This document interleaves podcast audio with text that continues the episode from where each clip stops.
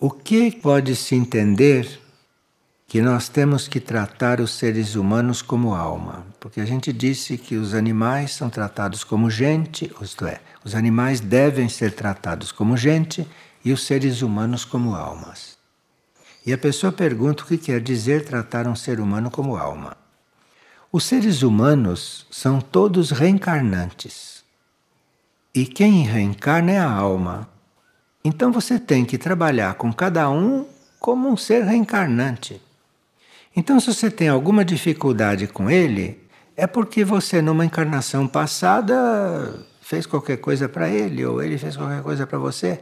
Você tem que tratá-lo como alma, porque diante de um ser humano, você está diante de um ser reencarnante, que você não sabe o que ele foi seu numa vida passada. Ninguém sabe quais foram os seus contatos numa vida passada, a não ser que tenha uma clarividência interna e sabe. Mas não é normal isto. Então, você tratar o ser humano como alma é você considerá-lo um ser reencarnante. Então, se ele é ignorante, ele é um ser que teve poucas encarnações, menos que você, que o acha ignorante. Ele não é ignorante nem você sábio. É que você teve 500 encarnações e ele teve só 100. Então você tem que ver o ser humano como alma. Você tem que ver o ser humano como aquele que está reencarnando.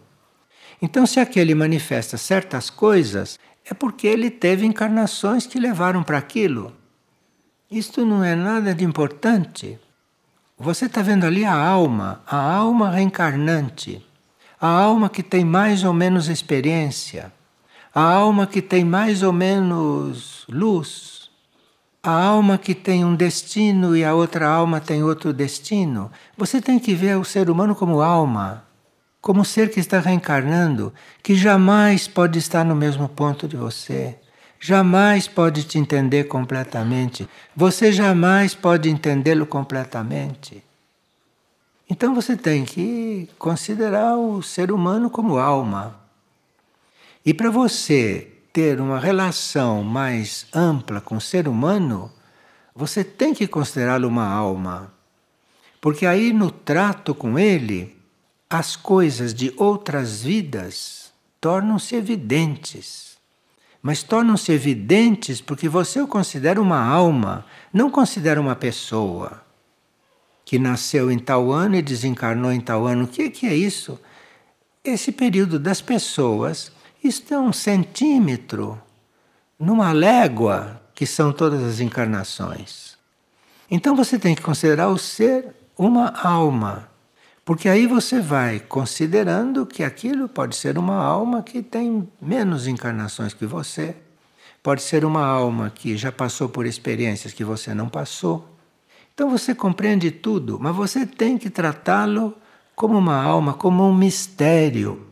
Você tem que tratá-lo como um mistério. Você não sabe o que ele é. Você não conhece as vidas dele. Ele é um mistério para você. Nenhum ser humano é aquilo que aparenta, nenhum ser humano é a história dele desta vida, nenhum ser humano é a cara que ele tem, nenhum ser humano é nada disto. Um ser humano é um mistério, porque aquilo que ele está manifestando agora você sequer sabe a origem daquilo. Você não sabe como é que ele chegou a manifestar aquilo. O ser humano é um mistério, porque nós não conhecemos as vidas que ele teve. Então é um mistério. E se nós não mudarmos o nosso foco, se a gente não para de ver isto que está aqui como gente humana, com pessoas, você jamais terá união, jamais terá paz, jamais o conhecerá. Tudo isso é um mistério. As causas do que nós somos hoje são misteriosas. As causas não estão nesta vida. Nós somos todos um mistério. Como podemos julgar uns aos outros? Se não conhecemos nada do outro. Conhecemos isto que está aqui, que é o último boneco que foi armado. Um boneco. Mas aquilo que tem dentro, você não conhece. Não conhece porque trata como ser humano, em vez de tratar como alma. Aí talvez ficasse conhecendo. Porque de repente, se você considera o outro uma alma e não isso que está aí na sua frente, mas se você considera aquilo uma alma, de repente aquela alma começa a te dar algum contato, alguma notícia. Então começa aí a haver um outro relacionamento. Porque se eu considero um outro uma alma, e se ele me considera uma alma, o relacionamento é completamente diferente, sabe?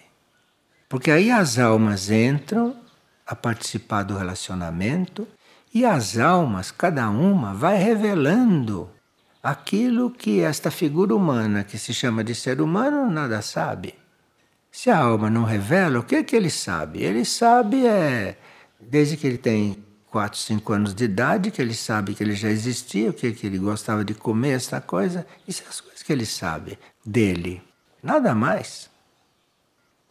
E aí, ou a gente resolve ver no outro uma alma e ver em si uma alma, para se começar a funcionar de um outro nível ou não saímos dessa situação.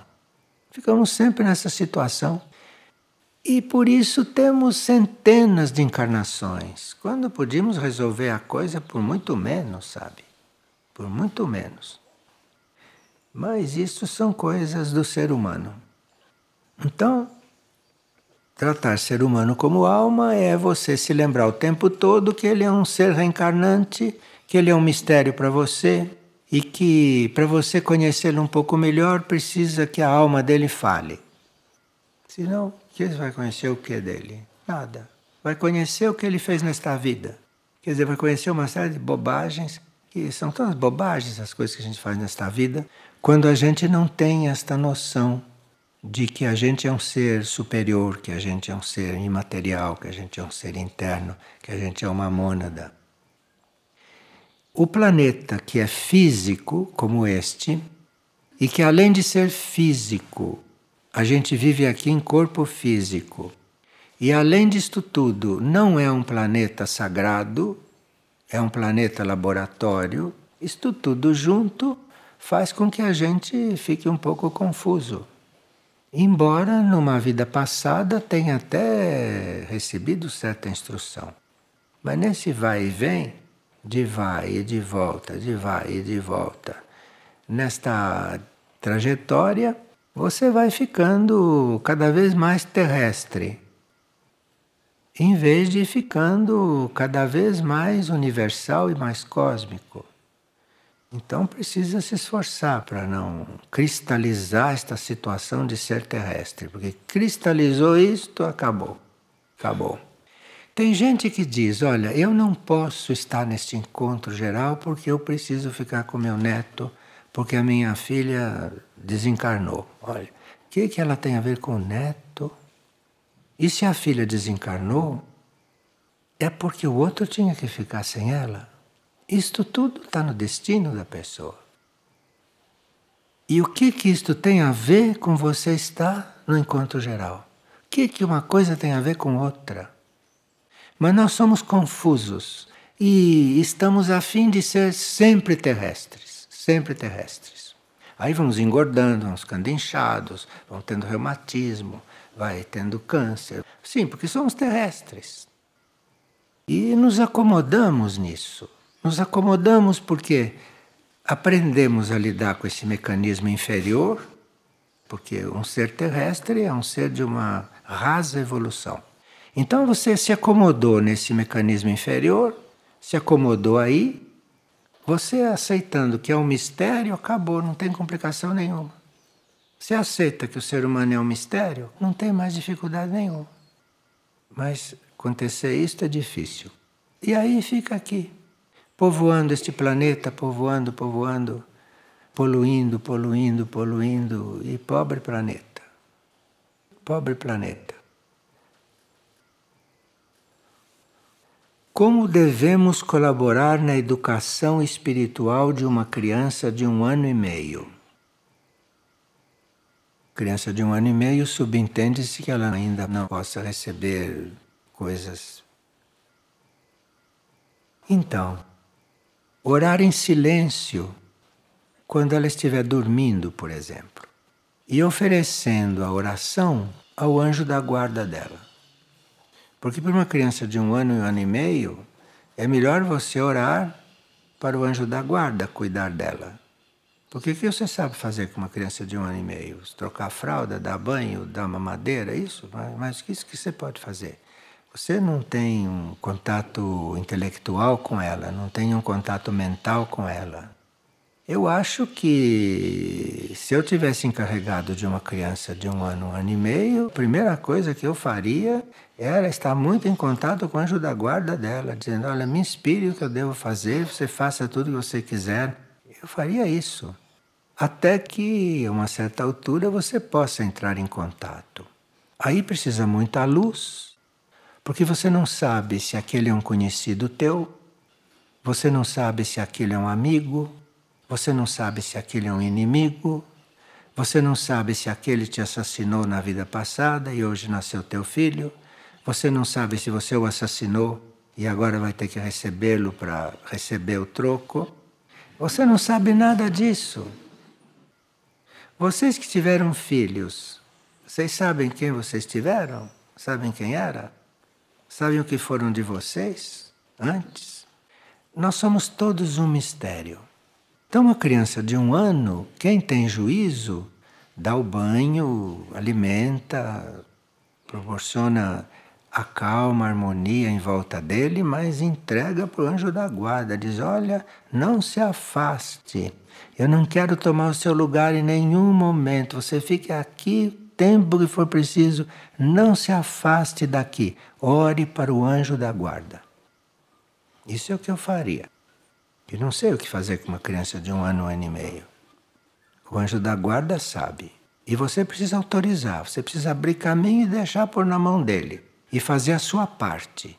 Porque o anjo da guarda não pode dar comida, não pode dar banho, o anjo da guarda não pode fazer nada disso. Cabe a você. Deixe o resto com ele. E você procure compreender as coisas que ele pode estar fazendo ali. Procure compreender. Hoje, uma pessoa teve uma experiência durante os mantras que nós vamos relatar, porque é interessante para vocês saberem também o que se passa naqueles momentos, não? Porque aparentemente nós estamos todos fazendo os mantras e orando, aparentemente.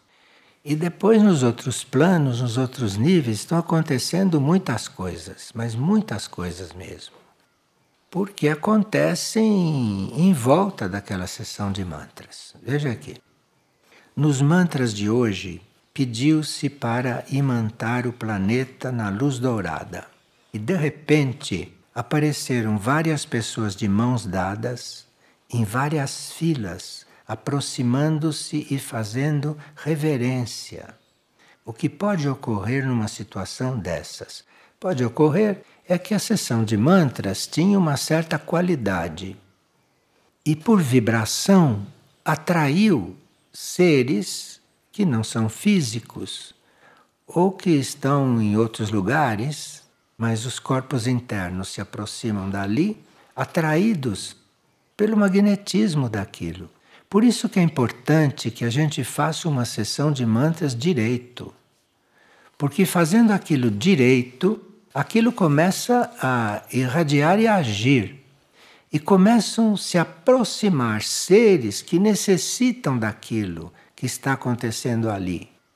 Então, aparentemente, ali nós somos 300, mas somos muito mais do que 300. Só que os outros não são visíveis. Os outros estão nos outros níveis, nos outros planos. E aqueles que esta pessoa viu, que isto é uma visão autêntica, aqueles que a pessoa viu chegavam e reverenciavam, isto é, agradeciam. Eram bons seres que estavam se aproximando. E se esses seres se aproximam e se unem a nós, porque chegaram e agradeceram, reverenciaram e agradeceram, são bons seres. Então se uniram a nós. Nós não sabemos no que se transformou aquela sessão de mantras. Porque com tantos seres além de nós ali reunidos, isso toma uma outra importância interna. Então, nós ali estamos orando pelo planeta, estamos imaginando cores douradas para o planeta, e com isso estamos atraindo seres sutis, seres não físicos, encarnados ou desencarnados. Porque se eram seres encarnados, os corpos estavam lá dormindo em alguma cama e eles estavam ali. Ou se eram desencarnados, estavam ali. Por isso que a gente tem que ter muito cuidado com esses trabalhos, esses trabalhos grupais. Porque esses trabalhos grupais podem inclusive atrair os nossos coligados. Então, pode ter alguém ali, naquele grupo, fazendo aquele trabalho, e com esta força de atração, aqueles que são coligados com alguém que está ali dentro se aproxima através da coligação com ele da coligação espiritual com ele. Então se aproxima e está ali dentro, tanto quanto ele. E ele não sabe, porque ele não está vendo. Então, tanto nós ali dentro, se estamos realmente alinhados, estamos realmente acontecendo, pode muito bem ser que os nossos coligados estejam ali dentro também. Porque nos seguiram, sem saber, sem ter consciência disto. Então, a nossa responsabilidade numa sessão como esta é, é uma responsabilidade de não deixar esta sessão fracassar. É de estar ali mesmo inteiro, de estar ali com toda a consciência, porque é imprevisível o que pode estar acontecendo imprevisível.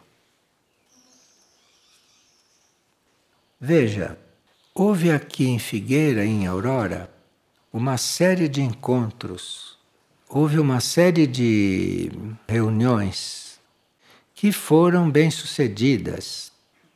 Nunca uma reunião é completamente bem sucedida, porque nós somos seres desiguais, somos seres distraídos, somos seres que nem sempre estamos inteiros né, na reunião, mas as reuniões têm tido um bom nível, apesar disto tudo.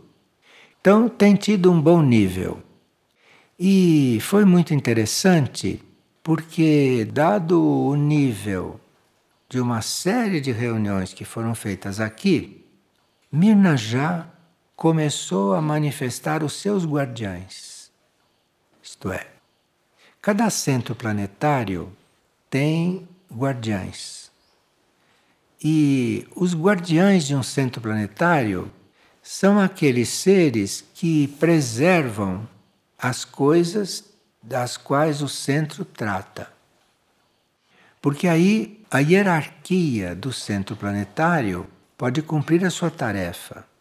Porque a hierarquia do centro planetário são aquelas consciências que devem manter o centro planetário em contato com algum centro universal.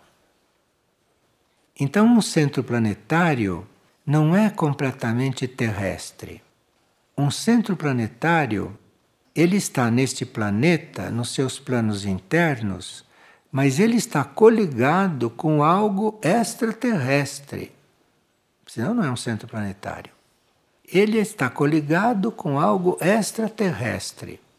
Então, a hierarquia de um centro planetário deve estar se ocupando deste contato extraterrestre para que o centro possa captar, para que o centro possa ter, para que o centro possa estar suprido com aquilo que é a energia extraterrestre, que é superior à energia terrestre. Por isso ele é um centro planetário, porque ele centraliza inclusive coisas extraterrestres. E é isto que faz a hierarquia do centro planetário. Ele está em contato com a energia extraterrestre para manter aquele centro planetário no nível que consiga gerir a Terra. Esses centros planetários, além da sua hierarquia, que o mantém em contato com a vida extraterrestre e com centros maiores, o centro tem guardiães.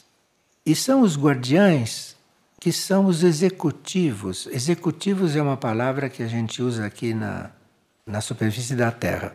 Esses guardiães são os executivos do centro.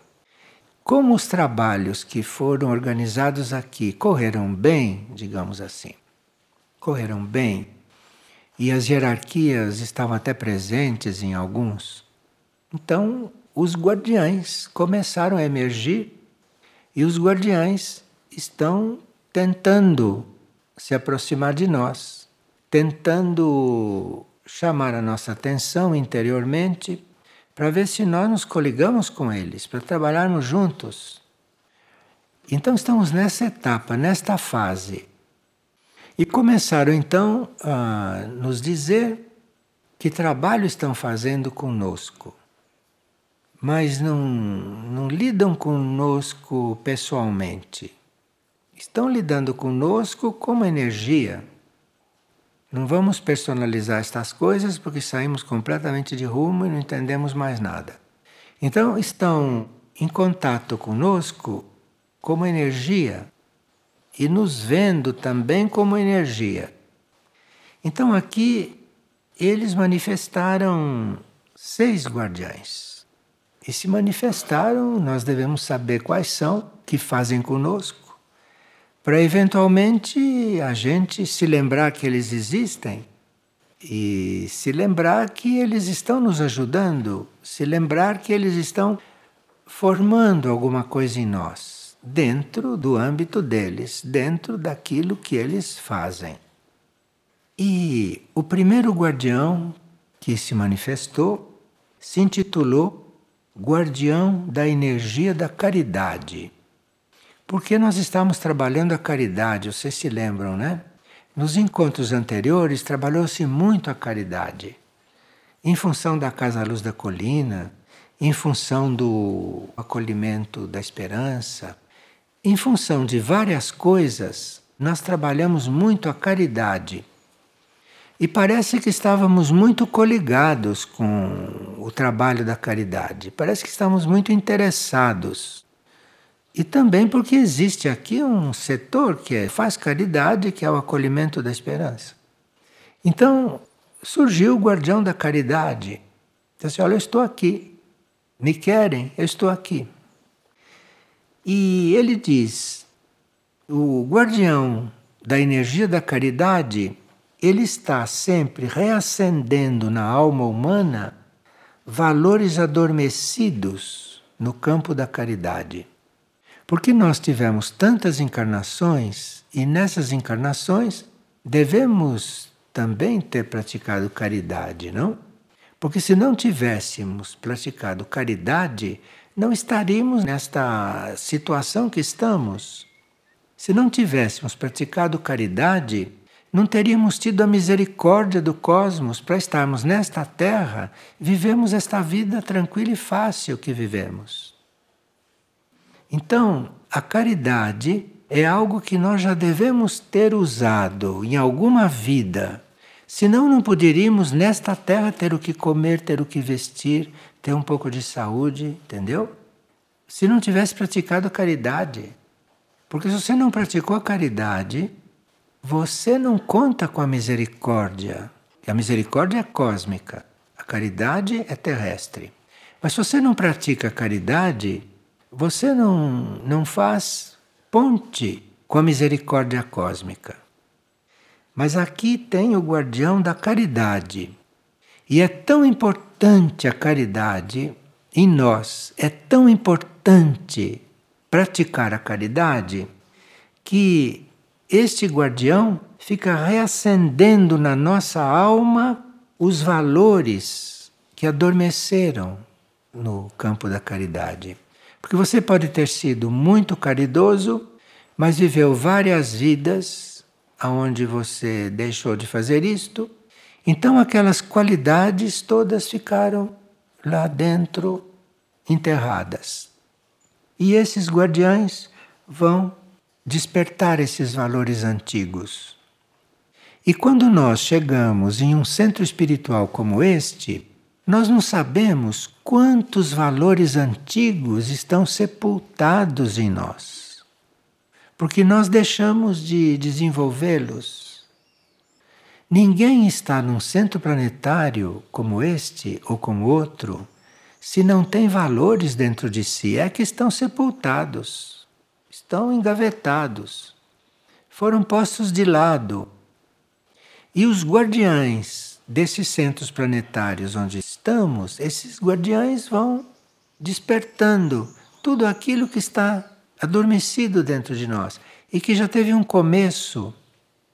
E se eles conseguem despertar em nós os valores adormecidos no campo da caridade, de repente esses valores despertam e você se encontra numa outra situação, você se encontra numa outra energia, você se encontra num outro estado de consciência. Porque aquele valor adormecido que você nem imagina que já desenvolveu, mas que está lá dentro enterrado.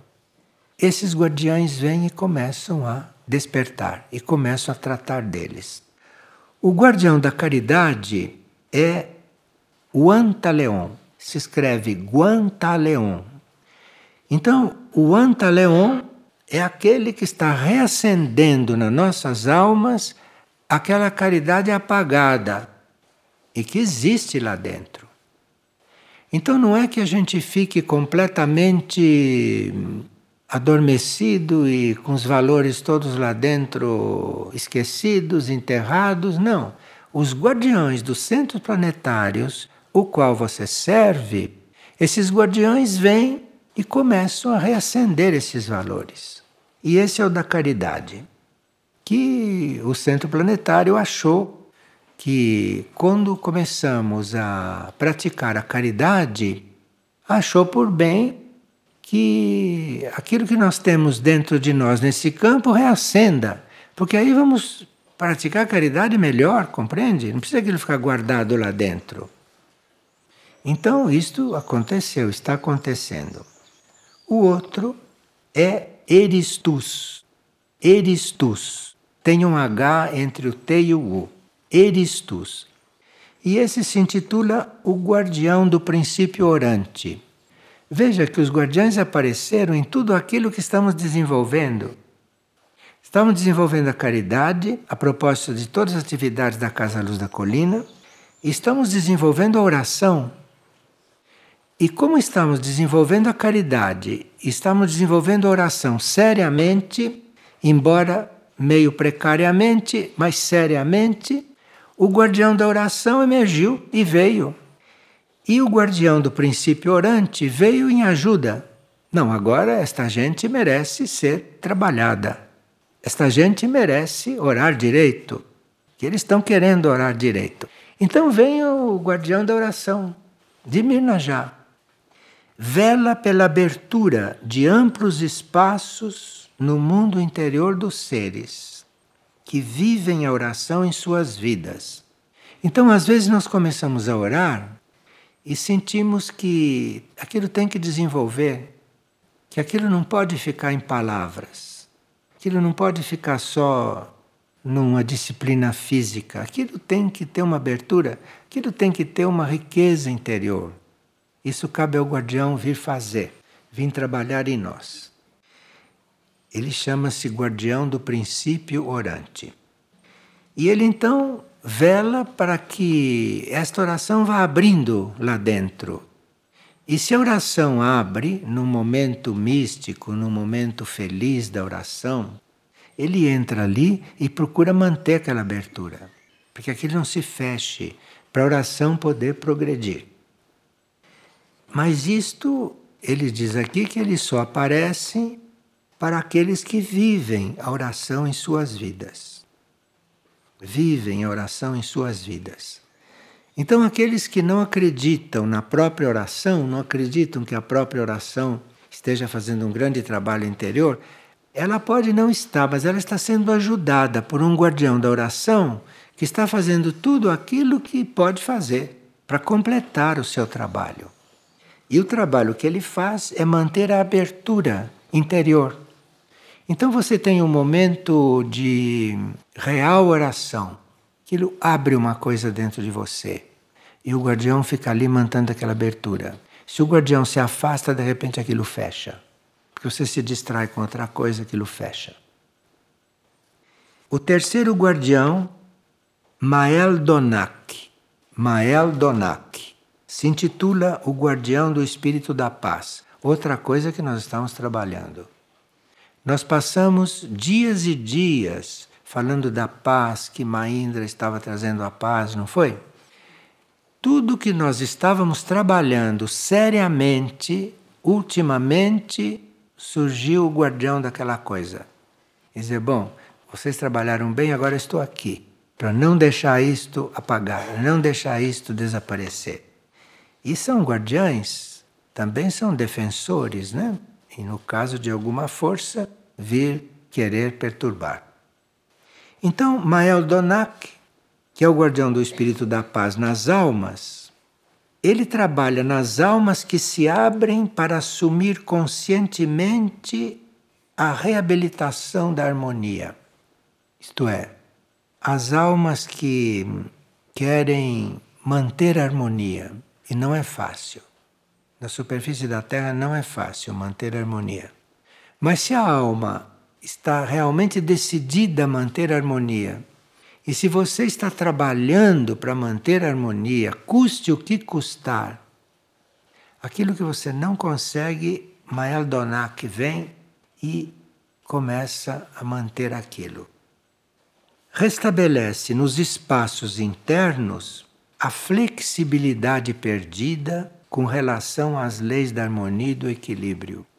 Isto é, se você já foi harmonioso no passado, se você já foi equilibrado no passado e depois deixou de ser tão harmonioso, esse Meldonac vem e começa a reconstruir aquilo tudo que se perdeu.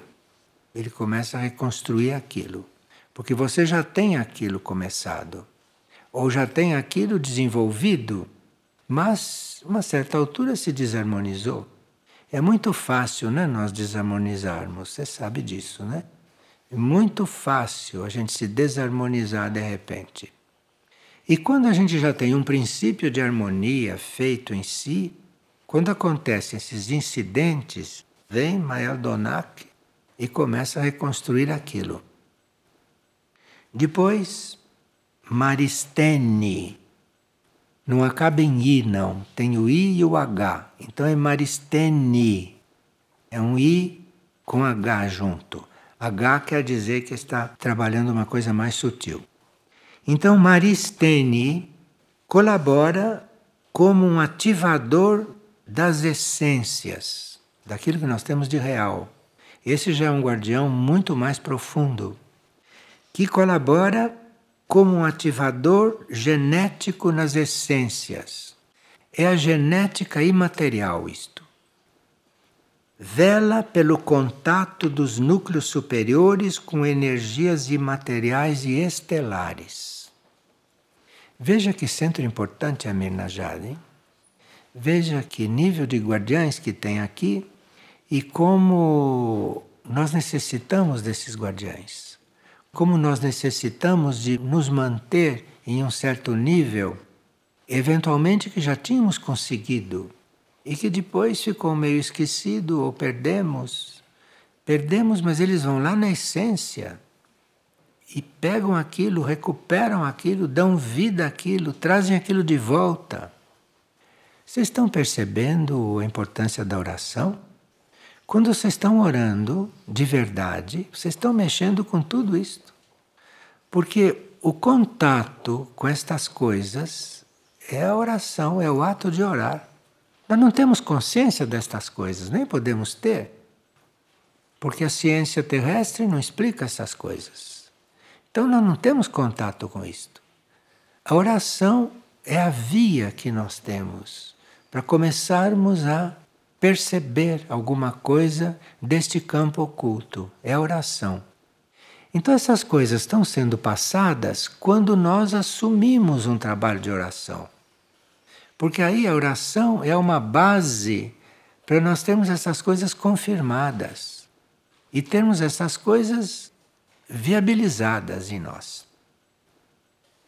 Brintek é o outro guardião que é o guardião dos limites kármicos. Ele vela para que cada alma possa ampliar seus limites kármicos, quando estiver diante de oportunidades facultativas e de impulso grupal. Por exemplo, nós temos o, a nossa rede kármica, né? material, porque estamos dentro da lei do karma material ainda. E dentro do karma material há limites. Você karmicamente pode estar limitado, ou karmicamente pode alargar um pouco aquele limite. Às vezes não pode.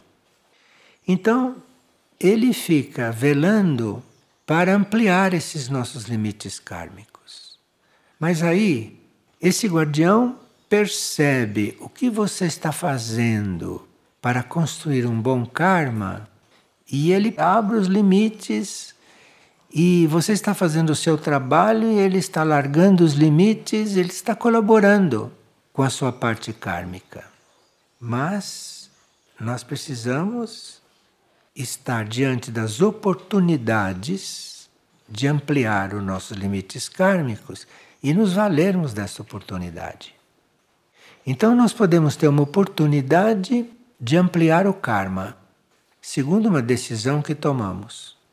E quando tomamos aquela decisão, ampliamos o karma, este guardião vem e faz o possível para expandi-lo mais.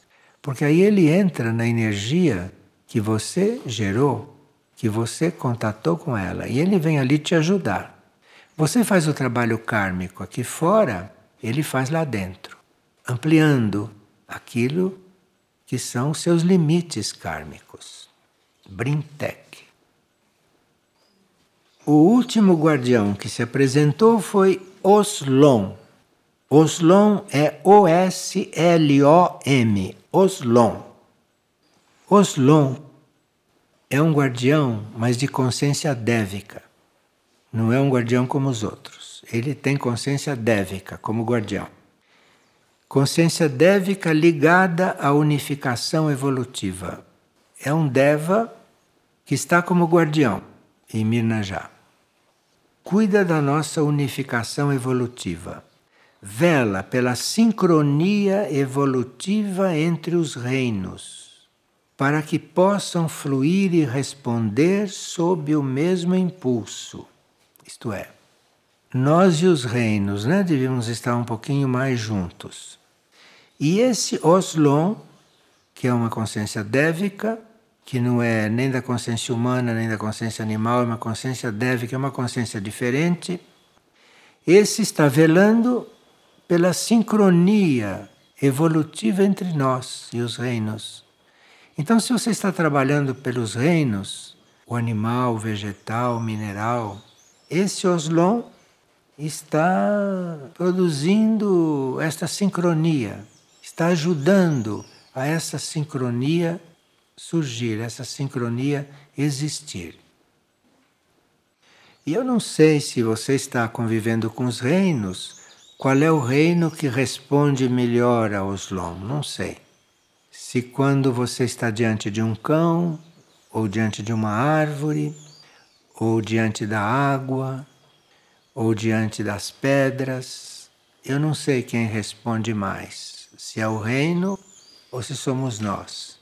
Mas ele está ali para fazer harmonia entre esses reinos, para nos ajudar nisto aqui. Então, eu vou repetir o nome dos guardiães. O Antaleon, caridade. Eristus, princípio orante. Maeldonac, espírito da paz. Maristene, ativador das essências. Brintek, guardião dos limites kármicos. Oslon, ligado à unificação evolutiva e pela sincronia entre os reinos. Essas coisas começaram a ser manifestadas depois que a Munakur veio para Mirnajá. Para nós termos certas coisas reveladas, é preciso que algum ser de ordem superior se responsabilize por nós. Então, Mirna já deverá revelar certas coisas que são de uma certa importância e que foi preciso um, uma entidade como a Munakur para poder se responsabilizar por nós. Porque esta humanidade que mata animais para comer, esta humanidade é um perigo. Porque tudo aquilo que ela vai descobrindo e tudo aquilo que ela vai conhecendo, ela vai usando para o mal. É um perigo esta humanidade, um perigo.